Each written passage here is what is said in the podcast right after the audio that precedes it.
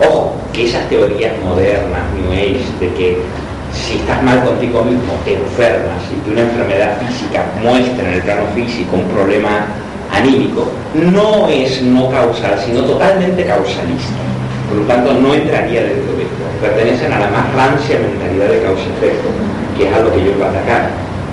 O sea, decir, mira, si estás mal es porque, si te enfermas es porque estás mal en el alma. Y el alma ocasiona desajuste físico y claro, que hay una causa y hay un efecto. Esto lo descarta, esto no le interesa. Las relaciones causa-efecto las estudia la ciencia. Lo interesante son justamente cuando no hay conexión causal. Y sin embargo, tiene sentido que ocurran simultáneamente. Un caso muy, muy que también lo pone como ejemplo. Si me subo en un autobús y me toco un billete con un número, eso en sí no tiene. Pero si luego me llama por teléfono a alguien que quiere hablar conmigo y me deja su número de teléfono y su número de teléfono coincide punto por punto con el número de billete del autobús, ya la cosa se pone más significativa. Y si luego en el mismo día voy a coger un taxi y la matrícula del taxi coincide con estos dos números, esto mosquea. Porque claro, no, no se puede decir que el billete del autobús causó que me llamara el señor del teléfono. Otro ejemplo pone muy divertido, que lo cuentan los siguientes, el del Fumi, del plan Fumi, el ejemplo del plan, plan que quiere decir cereza, del Fumi, cereza. Muy divertido ese caso, de tres coincidencias absolutamente increíbles que están registradas como reales. De un señor que la primera vez que come, no me acuerdo el nombre. Pero la primera vez en su vida, en una cultura donde el pudding no es frecuente, ¿eh? no en Inglaterra, que la primera vez que prueba este pudding de cereza lo prueba cuando tiene siete años de la mano de un cierto señor vecino llamado Sartorius. No tiene que Pero 20 años más tarde está en un restaurante y te ofrecen el plan pudding. Entonces lo pide y recuerda al señor Sartorius para cuando hay su gran asombro que viene a decirle que no, porque el último trozo lo acaban de pedir en la mesa de al lado donde está sentado el señor Sartorius. Pero esto no es nada, sino el hecho de que más tarde, muchos años más tarde, es invitado a una convención donde ofrecen el plan pudding y este señor piensa, ahora lo único que falta es que aparezca por aquí Sartorio. Cuando se abre la puerta, y aparece muy despistado el señor Sartorio, que iba a otra dirección, pero que confundidamente llega a ese sitio. Bueno, eso ¿Qué, ¿Qué pasa aquí? Se repiten acontecimientos internos y acontecimientos externos que no están causados, totalmente casuales. Y casuales quiere decir no causales. Pasan estas cosas, no pasan mucho. ¿eh? Justamente la característica de estos fenómenos es que sean excepcionales. Si no fueran excepcionales, no llamarían la atención. acá, no sé si ustedes ha pasado cosas de este tipo, pero suelen ocurrir no muy frecuentemente, porque si fueran frecuentes, no llamarían la atención. Bueno, lo que Jung trata de hacer con esto es de buscar una explicación. Una explicación no causal, claro. A diferencia de la gente común. La gente común normalmente o lo descarta como pura coincidencia, sin sentido, o que hay una causa que todavía no conocemos y por lo tanto tratan de reducir una explicación causal. Jung trata de salirse de esta alternativa. La relación es no causal pero a pesar de eso sigue siendo significativa.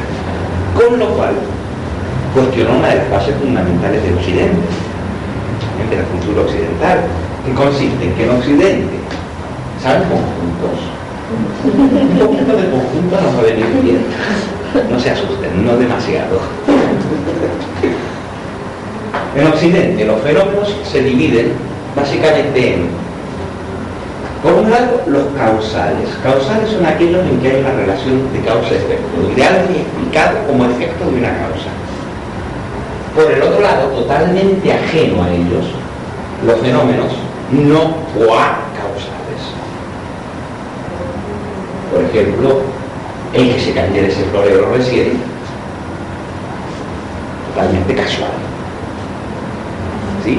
Claro que cada fenómeno acausal tiene su propia causa. Lo que los hace sorprendente es la coincidencia. Quiero decir, el que me haya sacado ese número en el autobús tiene como causa es que el anterior fue el anterior y ahora tocaba este.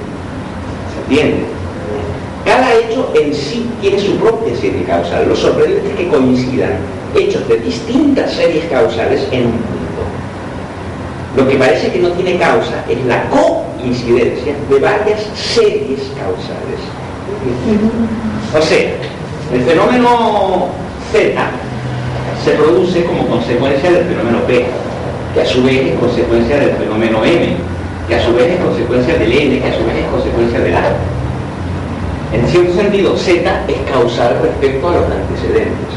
Por el otro lado, el fenómeno Z', chiquito, también tiene sus causas. El P', que su vez Y el fenómeno, qué sé yo, 10, tiene como causa al 9, al 8, al 7, al 6 y al 5.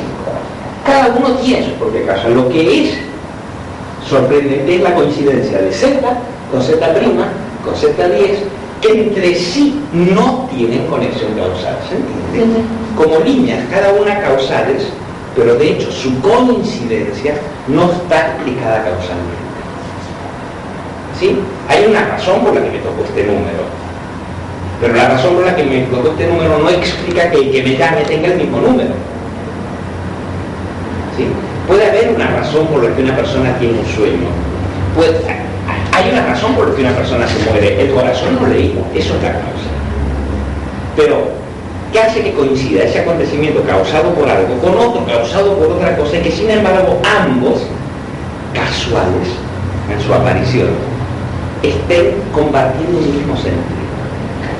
Porque de hecho, a veces incluso el sentido no es conocido para el sujeto que experimenta eh, la impresión psicológica. Por ejemplo, en principio, no hay ninguna asociación entre bandada de pájaros, por lo menos no conocida por la señora, ni por la madre, de la bandada de pájaros y la muerte. Pero si baja la mitología, desde muchos tiempos y en muchas culturas se ha asociado la aparición súbita de muchas aves con el anuncio de muerte. Por lo tanto, aunque el eco del que le parece esto no tiene idea, por lo tanto no ve la relación, la relación preexistente. ¿Se entiende? De tal manera que quien lo parece puede no verle mucho la conexión significativa, pero esta conexión significativa es preexistente a la conciencia. ¿Estamos bien? Bueno, en Occidente la idea es que hay fenómenos causales y acausales.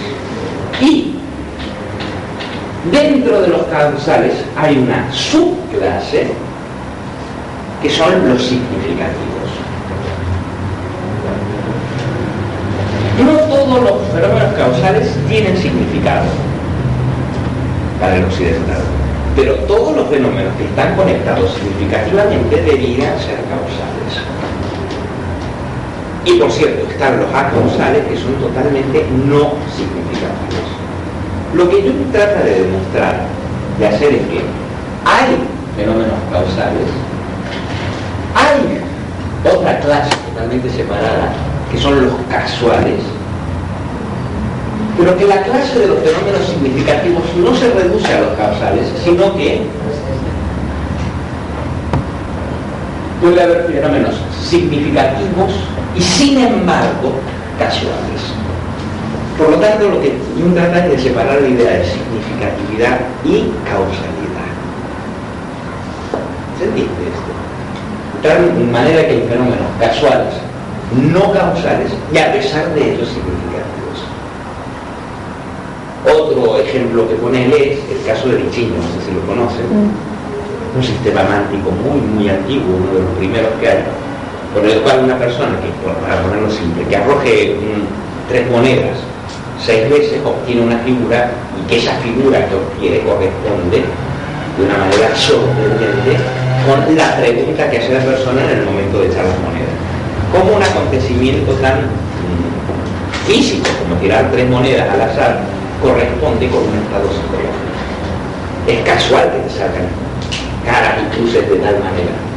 Casual, tú tiras al aire, salgan es una casualidad, salgan Pero ¿cómo es posible que una figura obtenida casualmente, sin embargo, esté en correspondencia con mi pregunta o con mi problema? ¿Se entiende? No puedo decir que el que yo tenga ese problema causa de que yo saque esas monedas. Tampoco puedo decir que esas monedas que caen así causan mi problema. Lo mismo pasa en el tarot. ¿eh?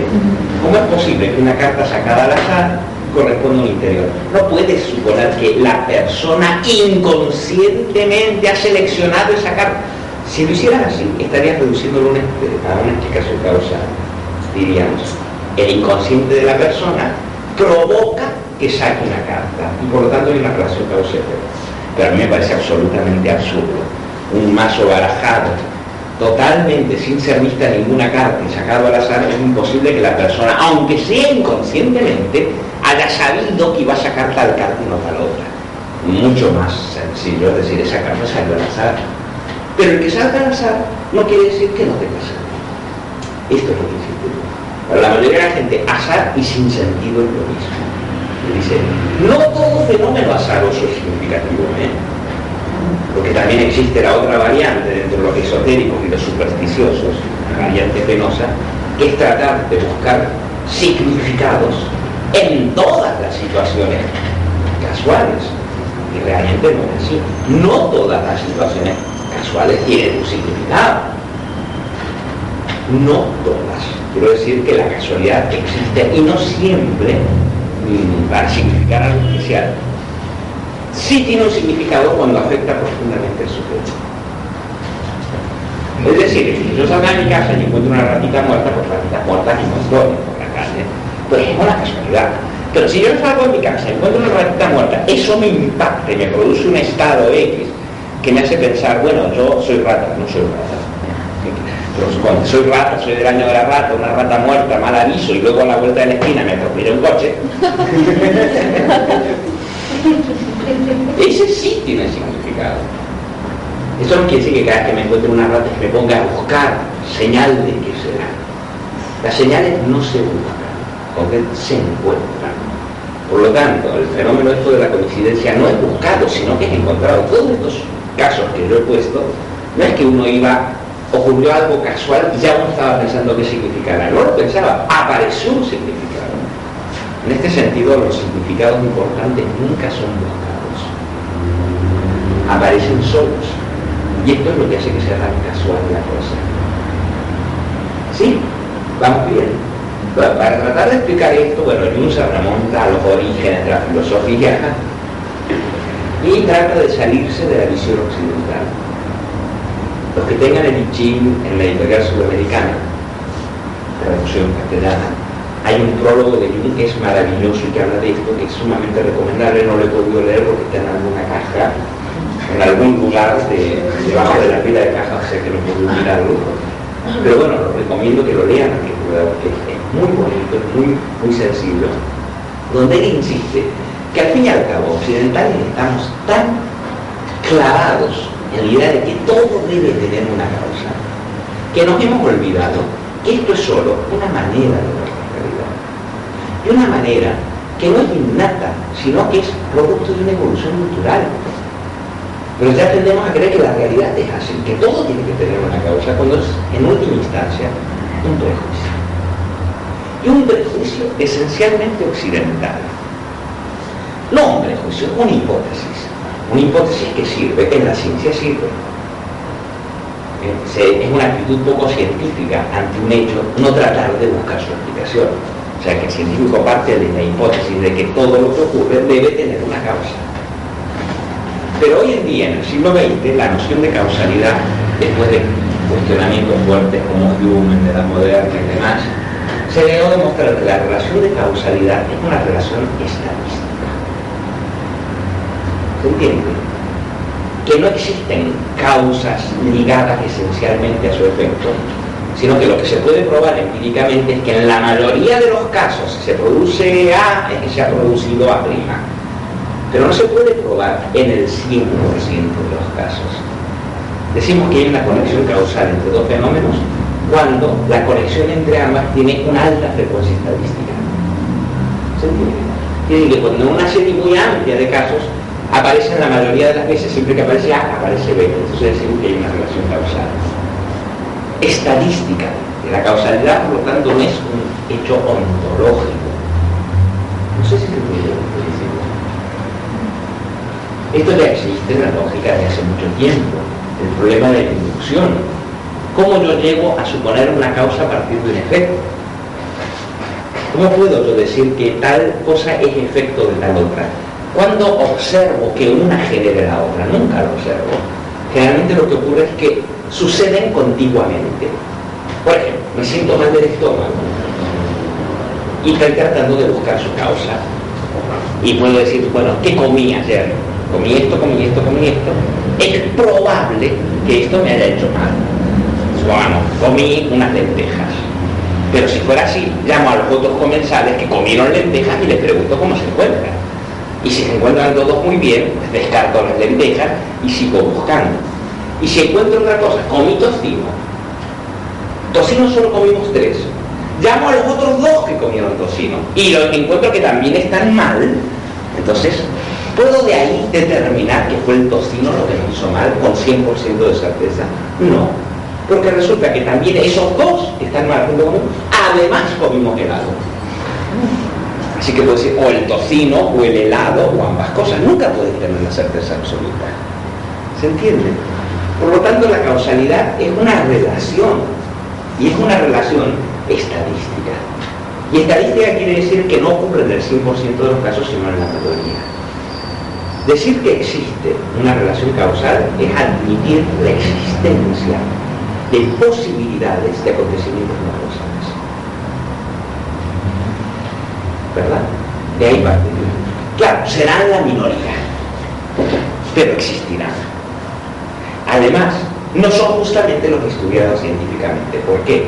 Porque en un estudio científico tratas de reproducir el caso en el laboratorio para hacer el experimento. Y solo aceptas lo que se puede reproducir un número de veces, pero el caso único no es repetible. Por lo tanto, no le interesa a la ciencia. Precisamente porque no es reproducible experimentalmente. Luego, el mundo construido científicamente es el mundo de las generalidades pero no es el mundo de las situaciones únicas y repetibles. Los occidentales hemos aprendido, viene de lejos, viene de Platón, a considerar real lo que es general, pero lo que es único y repetible lo descartamos como no significativo. ¿Se entiende? Para entender esto habría que cambiar de mentalidad. Por ejemplo, un botánico estudia la rosa. ¿Qué rosa estudia? Estudia la estructura común a todas las rosas. Pero no estudia esta en particular. Lo que hace que esta sea irrepetible no le interesa. Le interesa justamente aquello que esta y aquella y la demás tienen en común. Le interesa lo abstracto. Y abstracto quiere decir abstraído, lo separado de la individualidad. El médico no estudia este organismo preciso, que es el mío estudia un, organismo abstracto, que es lo que yo tengo de común contigo, contigo, contigo, contigo, no mi cuerpo único e irrepetible, no, no, le interesa, porque si no su ciencia solo le serviría para mí, pero no para otros. Por lo tanto, se descarta justamente lo individual y se enfoca en lo general. ¿Vamos bien? Digamos que para Occidente siempre lo singular ha sido desechado en busca de la ley general. Pero en cambio, y se, remite a otra mentalidad como la oriental y especialmente la china, donde al contrario, lo que realmente se presta atención es justamente lo único, irrepetible, y no se atiende a lo común, a lo seriado. ¿Sí? Por lo tanto, mientras que nosotros ante un caso concreto tratamos de despojarlo de lo concreto y relacionarlo con lo general, digamos así, descontextualizarlo. ¿Qué pasa esto? Bueno, fuera de contexto, esto se debe a que el pan hace esto en general. El chino no lo general, sino busca entender el todo de la situación individual. Como dicen los sufis, el momento, el lugar y la gente. Todo eso crea la atmósfera única si el chino intenta aprender la unicidad de la situación y no lo que esta situación tiene de común con las otras, descartando lo único. Esta es otra manera de orientarse hacia la realidad, una manera que nos abre a lo que nos quiere llamamos la visión mágica. ¿Se entiende? Es decir, vivir en la excepción y no en la regla. De hecho, estamos tan, tan refijados, pero tanto, mucho más de lo que pensamos, que normalmente ya nos movemos por generalidades. Por ejemplo, nunca intentas lo que ya se ha dicho que no funciona. No funciona porque estadísticamente no funciona. Pero, ¿por qué no intentarlo? ¿Por qué no considerarte tú como un caso único? Tal vez lo que a ti te ocurra no sea lo que le ocurrió a los 20 casos anteriores. No, damos por supuesto que la regla no falla. Y por lo tanto nuestra vida se va ajustando a una serie de normas, donde siempre se confirman las leyes generales. Muy pocas veces damos ocasión a la excepción. Para la mentalidad oriental todo es excepcional. Y justamente lo que tienen de común las situaciones no es muy interesante. Lo interesante es lo que tienen de único. De único quiere decir que no solo que mire esta rosa, sino el contexto de esta rosa, el aroma de esta rosa, el jardín en el que esta rosa está y el momento en el que estoy percibiendo esta rosa.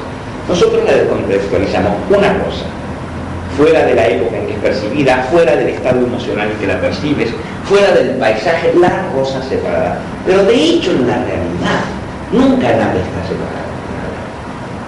Todo es único. Decimos una ola, cuando no hay dos idénticas. La ola. No existe la ola. Sin embargo, para nosotros es más real la ola que esta ola particular que está pasando en este momento, en este lugar, en este paisaje, a esta hora, con tal inclinación del sol y en tal playa concreta. ¿Ves cómo separamos la cosa de todo su contexto? Es la, la diferencia entre Oriente y Occidente es la diferencia entre enfocar precisamente en algo haciendo abstracción de todo el entorno, digamos, enfocar la vista en la grabadora y desenfocarla del fondo, a tratar de aprender a desarrollar la visión de la totalidad, que borra el, el objeto singular y trata de captarlo en sus múltiples relaciones, lo que Castaneda llama la visión periférica. Pues la cultura oriental se basa en el desarrollo de una visión periférica, mientras que la occidental en la visión enfocada cuando digo visión, no digo visión de los ojos, la visión del intelecto también. ¿Se entiende? Pues es probable que para comprender los fenómenos acausales significativos tendremos que salirnos de ver las cosas como casos de una regla y aprender a reconocer la unicidad del contexto. O sea, el fenómeno este de coincidencia significativa se produce en circunstancias muy especiales no en cualquier circunstancia. Por esto es que no se reproduce en un laboratorio. ¿Se entiende? Pero esto presupone cuestionar que cuando se trata del mundo psíquico, la causalidad sea la última explicación posible. Esto lleva a a decir, bueno, la causalidad, es un principio muy útil en las ciencias físicas,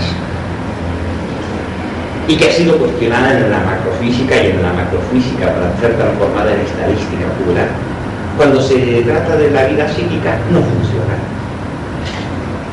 Quiero decir, hay fenómenos importantes y significativos que no tienen causa, o cuya causa pertenece a una serie que no interesa en este. ¿Se entiende? Él se remite a Schopenhauer, no se remite a Platón, se remite a Leibniz, se remite a un montón de pensadores donde Schopenhauer decía, más o menos, en su convicción, Schopenhauer veía una providencia que organiza todo, pero decía, bueno, hay acontecimientos que están relacionados causalmente como los meridianos de la Tierra. ¿eh? Entonces tenemos el meridiano de Greenwich, todos los fenómenos que ocurren en este meridiano están ligados de causa efecto. Y otro meridiano aquí, que es otra serie causal, otro meridiano, otro meridiano. La casualidad se produce no dentro de un meridiano, sino en la conexión de todos los puntos que están a la misma longitud. ¿Se entiende? De tal manera que el fenómeno A, voy a llamar a A, este cruce B a este, C a este, D a este. A pertenece a una serie causal, B a otra, C a otra, D a otra. Cada uno es explicable en su serie. Lo que no es explicable es que aparezca conjuntamente que se dé a la vez que ocurre un fenómeno que tiene una causa y otro que tiene otra causa y que coinciden por su significado, pero no que A cause B ni B cause C. De ahí la idea de coincidencia. Inciden cada uno en su cadena causal conjuntamente. Bueno, otra vez, el chino, por ejemplo, dice, nosotros diríamos que cuando la luna se refleja en un tanque de agua, el reflejo es causado por la luna. Es decir, hay una causa, la luna, y un efecto, su reflejo en el estanque. Pero en cambio para el chino, el reflejo en el estanque no es causado por la luna, es la manifestación de la coincidencia de la luna arriba y el agua abajo. Y como ambos coinciden, esa coincidencia se manifiesta en un reflejo. Porque podemos decir que lo causa tanto la luna como que la causa tanto el agua. También podemos decir que no, no se causan el uno al otro, sino que aparecen conjuntamente. para nosotros es muy difícil ponernos en esa mentalidad. Salvo que llevemos años trabajando en cosas como la de astrología, donde entonces ya tendemos a ver la vida entera así, pero eso es excepcional. Y los que hacemos eso somos unos locos, imbéciles, unos descolgados, unos irracionales todo lo demás. La gente siempre busca relaciones causales y cuando tú dices cosas que yo he dicho durante muchos años, tecnología parece que suenan a chino, cuando compres algo no mires el objeto, sino mira la situación y al comprador, me consideran un loco. Pero luego resulta ya puede ser el objeto de la mejor marca y la mejor tecnología, pero el comprador te caía mal y con ese objeto te va a ir mal. Porque todo viene impregnado por las circunstancias, aunque las circunstancias no causan nada. Cuando uno va así dice, tú eres un loco, tú eres un místico, ¿eh? pero sin embargo luego a la hora de la verdad pues funciona. Entonces como si es magia. Bueno, no es magia, en realidad es que hay otro tipo de relaciones, aparte de las causales, que son muy significativas. ¿Se entiende esto? Hay atmósferas y las atmósferas son tan importantes como las relaciones causales. La atmósfera a través de la cual algo llega aquí puede ser más importante que el objeto que llega aquí. Sí, ya sé que no tiene una relación causal, pero eso no deja de ser importante en el contexto de la vida. Pero no miramos a eso. Nos centramos en el objeto, descontextualizándolo. Si lo escribieran, bueno, pero ¿en qué momento viene? a través de quién viene, en qué ocasión de mi vida viene, tendríamos otra valoración del objeto. Te regalan un, coche y lo único que haces es mirar si el motor está bien. Pues yo nunca miro si el motor está bien, de hecho no conduzco. Pero no miraría si el motor está bien. Lo que miraría es cómo ha llegado a Y si ha llegado por el camino coherente, por el camino de la buena historia, seguro que aunque me caigo diga que no. Y si llegó por el camino inconducente, así sea el mejor motor del mundo, cuidado con ese coche. Muchísimo cuidado. Se romperá en el momento más imprevisto, morirás en ese coche, tiras fatal. Suena mágico. En realidad es ver las otras conexiones que la causalidad nos ha negado. Claro, no puedes repetir el experimento, decir, no, por ejemplo, eso de que te den un regalo y te diga, bueno, no. ¿Por qué? Porque la persona viene a regalar tiene una violación que no. Y efectivamente luego no va. No lo puedo repetir otra vez experimento. No lo puedo repetir, por lo tanto no lo puedo someter a una prueba de laboratorio. Por lo tanto, esto es único. Solo se lo puede vivir. Es la única manera. Por eso las coincidencias significativas tienen el poder de, yo diría en términos de Castaneda, cuando esto ocurre, puede cambiar tu punto de encaje, puede mover el punto de encaje. Por eso es que uno se queda tan sorprendido, como si de golpe dijera, algo ha pasado, la realidad no es como se pinta que es. Pero enseguida nuestra mentalidad racionalista lo descarta como, bueno, no, ha sido una pura casualidad. Y volvemos a usar el mismo esquema trillado. Sencillo. Bueno, la idea tiene, que no, no, que no, no, no es satisfactoria, es postular una nueva ley complementaria a la de la causalidad. Esta ley la podríamos formular así. ¿Recuerdan un papel de Kant? Una vez les conté un poquito de Kant. Que les conté que Kant decía que el espacio y el tiempo no existen como magnitudes absolutas, sino que son formas de percepción. O sea, para Newton hay un espacio absoluto en el cual están los cuerpos hay un tiempo absoluto. Para Kant, no, espacio y el tiempo no existen más allá de la percepción. Luego las cosas se nos aparecen espacial, temporalmente ordenadas, porque en nuestra percepción ya existe este preordenamiento espacio-temporal. No hay un espacio fuera, no hay un tiempo absoluto. Pero nada que yo perciba viene fuera del tiempo y del espacio. El tiempo y espacio lo pongo yo, lo ponemos nosotros conscientemente, claro. Y cuando vemos el objeto lo vemos conformado por esta forma espacio-temporal. ¿Se acuerdan de esto? Solo que estas formas para Kant son formas lógicas. Bueno, Jung propone la relatividad psicológica del espacio y el tiempo. Quiero decir que el espacio y el tiempo no solo no son magnitudes extensas, sino que son psicológicamente relativos. Es decir, que la vida psicológica puede moverse fuera de las determinaciones espacio-temporales. Por ejemplo, el experimento de telepatía no se encuentra condicionado por el espacio, no se encuentra condicionado por el tiempo. Ocurre más allá de las fronteras espacio-temporales, no está determinado espacio-temporalmente. ¿Cuándo entramos, nos liberamos de este espacio-tiempo fijo cuando ocurre la emergencia de un alto nivel emocional. Entonces la psique se distiende y cambian las fronteras espacio-temporales. En pequeña escala yo creo que esto es compatible, que lo podemos entender. ¿Cuánto dura cinco minutos de reloj? ¿Cuánto dura vitalmente cinco minutos de espera en la sala del dentista y cuánto duran cinco minutos de la despedida de una persona que quiere que se va de viaje. ¿Cuál es más largo? ¿Cuál es más corto? De reloj son cinco minutos. Pero ¿cuánto cabe en cinco minutos esperando que te atienda el dentista? En cinco minutos que te quedan con la persona amada. En cinco minutos que estás haciendo pis y no llegas al lavabo. Son de duraciones totalmente distintas, ¿o no? Pero sé que hay momentos que cinco minutos es una eternidad y hay momentos que cinco minutos se pasan así. Lo cual quiere decir que psicológicamente la percepción del tiempo y del espacio es muy relativa.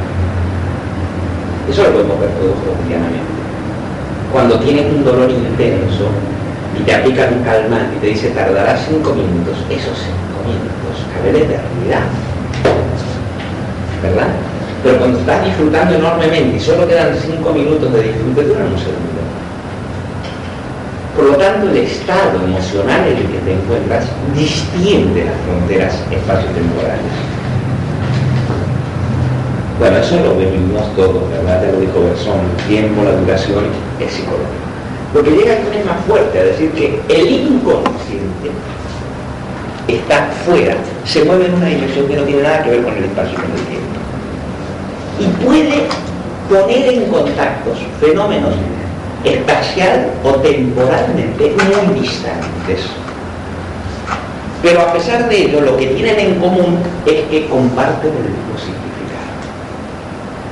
La conexión, por lo tanto, no es por causa o efecto, sino por coincidencia de significado. Esto nos llevaría a preguntarnos, ¿pero qué es el significado? Y ahí es donde uno se tiene que pegar la boca. ¿Qué es ese significado que preexiste o está más allá del espacio y del tiempo? ¿Y qué hace? Que una cosa que ocurre acá y un proceso psicológico que ocurre a 2.000 kilómetros se den conjuntamente, aún con mucho tiempo de distancia, pero sean sorprendentes porque tienen el mismo significado. ¿Se entiende esto? Es difícil, ¿eh? porque no coincide con la percepción común de las cosas pero en cierto sentido es cierto. Podemos decir que la vinculación de todos estos fenómenos extraños es una vinculación que no ocurriría conciencia, sino que ocurriría inconsciente. Por ejemplo, la mujer del paciente conscientemente no tenía ni la menor sospecha de que el marido estaba enfermo, pero podríamos decir que inconscientemente lo sabía. El que inconscientemente lo supiera creó una actitud de expectativa, por lo cual el hecho de la caída de los pájaros inmediatamente hizo emerger a la conciencia ese saber que estaba guardando en el inconsciente. ¿Se entiende? La conexión no es vía conciencia, sino vía inconsciente. Lo cual implicaría presuponer que hay un saber inconsciente. El saber del sentido no está en la, conciencia, sino que está en el inconsciente. Otra tesis fuerte. El inconsciente tiene una sabiduría, entre comillas, que no es una sabiduría intelectual. ¿Se entiende? Entonces, lo que yo voy a proponer es completar otra vez el tema del 3 y del 4. La tríada tradicional de Occidente es que toda explicación está sometida a tres límites. Los límites del espacio, tiempo y causalidad. La causalidad no puede ocurrir fuera de un contexto espacio-temporal. Por ejemplo, una ley básica es que la causa siempre precede al efecto. La causa nunca puede ser posterior al efecto. Quiero decir que ocurre en el tiempo. Y la causa siempre es anterior al efecto. Por el otro lado hay una continuidad espacial entre la causa y el efecto. Es decir, si yo presiono esta silla, la silla se mueve. Yo soy causa de este movimiento. Estamos contigo espacialmente. Pero si te sales del espacio del tiempo no puede haber causa. La causa siempre está ordenada es temporalmente respecto al efecto y espacialmente respecto al efecto. Si quitas tiempo y espacio, ya no puede haber una relación causal. ¿Se entiende? Pues Jung propone, aparte de esta ordenación temporal y espacial, una nueva ley aplicable específicamente a los fenómenos psicológicos, no físicos, que es lo que él llama la ley de sincronicidad.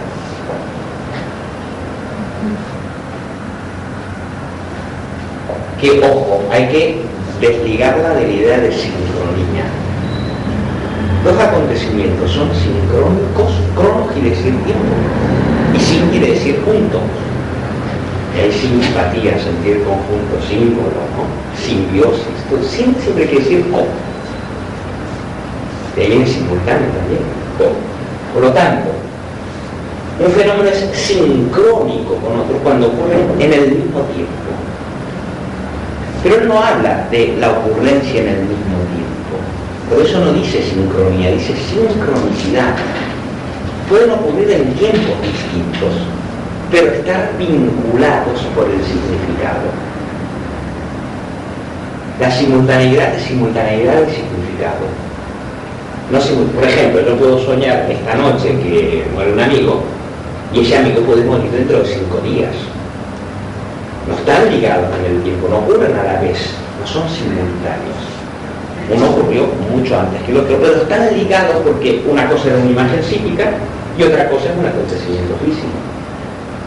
Sería un absurdo decir que mi sueño le provocó la muerte al amigo. Y mucho más absurdo aún decir que la muerte cuatro días más tarde de mi sueño provocó el sueño. Pero sí podríamos decir que había un sentido en el inconsciente que por un lado se manifiesta psicológicamente y por el otro lado ha conectado fuera de los límites del tiempo con algo que está mucho después o mucho antes. Y esto nos lleva a una hipótesis totalmente delirante y mística. claro, no la enseñó, yo he tratado de ver cómo podría ser esto, especie de modelo que parece Borges. Cuando Borges habla de que hay muchos tiempos ocurridos simultáneamente, bueno, una cosa parecida, que nos lleva a los fenómenos de la magia, de la brujería y todos estos fenómenos misteriosos. Bien, en ese libro del Ching hay un, hay un poema de Borges. ¿Eh? Del libro del Ching, claro, claro, claro, sí, claro. El poema de Borges. Me acuerdo que es que yo tengo la versión inglesa y ahí no lo citan. lo citan en la traducción castellana. No me acuerdo cuál era, lo he visto. ¿eh? Pero no lo puedo pero es curioso como todo. Podríamos, de imaginación aquí, ¿eh? porque solo con mucha imaginación se puede entender. Podríamos decir que estamos de hecho metidos en un universo cotidiano que está muy delimitado por el espacio, el tiempo y la causalidad y sobre todo ese espacio llamémoslo externo. Pero que este espacio, dentro del cual todo está, hay un antes y un después, hay un delante y un detrás, nada de lo que aparece aquí deja de estar ordenado espacialmente, está envuelto aquí imaginación, con una especie de dimensión no espacial y no temporal, que es la dimensión del inconsciente. Como no es espacial, no está dentro ni está fuera, porque dentro y fuera están abarcados por el inconsciente. Dentro y fuera ya es espacio, es dimensión espacial. Por lo tanto, esto está más allá del espacio, más allá del tiempo. Podríamos también imaginar, todo esto son imaginaciones, que un contenido del inconsciente puede manifestarse simultáneamente en dos puntos distintos del espacio y del tiempo. Y puede manifestarse simultáneamente adentro y afuera. Esta simultaneidad no implica que haya causalidad, no implica que un hecho cause el otro, ni el otro cause al primero, sino que ambos son independientes uno de otro espacio-temporalmente, pero están ligados porque comparten el arquetipo en cuestión. Por ejemplo, y en el caso del sueño del escarabajo, hay un contenido que va más allá de la conciencia de la paciente soñadora. El escarabajo, mitológicamente, y esto la paciente no lo sabía, es uno de los símbolos fundamentales del Renacimiento. Es decir, en Egipto, salvo el escarabajo, un símbolo egipcio muy antiguo que, lleva el estiércol, el escarabajo es el símbolo de el regreso del sol después de la noche. General se piensa que cuando llega la noche, el sol muere, desciende, entra en el reino de la muerte, y un escarabajo se encarga de arrastrarlo a través de todo el reino de la noche para traerlo de nuevo al reino de la luz. Y por eso en algunos mazos de la luna, del tarot, concretamente el de Crowley, si no me equivoco, en la carta de la luna aparece en la zona de abajo un escarabajo, hablando del proceso de regeneración. El escarabajo significa el camino que lleva de la muerte a la nueva vida. Por lo tanto, es un símbolo que la paciente ni conocía, ni idea, era una suiza del siglo XX que no tenía la menor conexión con simbolismo. Pero en su sueño, en una fase estancada del análisis, el sueño está sugiriendo la posibilidad de un renacimiento. Ahora bien, el arquetipo del renacimiento, el arquetipo que está en el inconsciente, aparece ligado a la imagen del escarabajo. De ahí que ese mismo arquetipo se manifieste en la imagen interna de un escarabajo y un escarabajo externo, que coinciden. No coinciden en cualquier momento y en cualquier lugar, coinciden en una situación muy concreta. Esa persona, en ese momento de su evolución y en ese sitio preciso. ¿Se entiende? Yo menciono una cantidad de cosas, de cosas, cosas que han pasado a él. Por ejemplo, menciona en este, libro, que es el libro, el libro que dedica muy abstruso. ¿eh? Si tienen que leerlo, recomiendo más el prólogo de Lichín que esto, que es más accesible. Este libro se llama Interpretación de la Naturaleza y de la Psique, y es muy abstruso. Está bien si les gusta la estadística, la matemática, pero si no, mejor pasar. Lo he recomendado y a todos los que lo he recomendado dicen, es un tostón, es chiquito, pero con muchas cifras, muchas cosas así. No, a mí me gusta, pero bueno, solo al que le guste la mentalidad científica. Pone un caso concreto, lo voy a leer porque no me acuerdo de memoria, el de los peces. No me la acuerdo exactamente, pero pone dice, miren, por ejemplo, una serie de casualidades, que no me las acuerdo bien, pero de que, por ejemplo, se levanta a la mañana y ha tenido un sueño con peces. en el desayuno se le aparece un amigo el 1 de abril, que coincide con una especie de Pascua, y le recuerda el día del pez. Una segunda coincidencia. Pregunta qué de almuerzo y de almuerzo va a haber peces. Por la tarde va a visitar una amiga y esa amiga le mostrará un tapiz que está haciendo con figura de peces. Al anochecer va a la casa de un amigo que acaba de comprar un cuadro, del cual está muy orgulloso, que es un cuadro de peces. Bueno, justamente en una época en la que él está escribiendo un libro que se llama Mayor en castellano, donde está estudiando justamente el simbolismo del pez en la cultura. Dice, ninguna de estas personas, solo una, sabía que yo estaba trabajando en esto. El, que hizo el comentario del día del pez, pues hacía como seis meses que no se veía, no tenía idea de esto. La mujer que le mostró el tapiz de peces tampoco lo sabía. El que compró el cuadro sí. de hecho, no hay ninguna conexión así, ¿eh? como a propósito indirecta. Pero de repente, qué casualidad que cuando en su inconsciente está constelado, es decir, despierto, activo el arquetipo del pez, empiezan a darse situaciones externas que le remiten nuevamente a la situación. Eso lo pone. Pero luego añade, no tal pie. Cuando acabo de escribir estas líneas, estaba sentado en un río y a los cinco pasos me encuentro un pez entero muerto salido del río. Séptimo caso de la serie. Bueno, ahí tienen una serie de incidencias de acontecimientos externos relacionados con un proceso interno no puedes decir que yo estuviera preocupado por esto provocó que la amiga hiciera un tejido con peces y que el otro comentara de la fiesta del pez, ni que justamente servía en su casa hicieran de comer pez. No puede ser. No hay conexión causal. Pero todo fomenta el simbolismo del pez que para él en ese momento tiene un significado.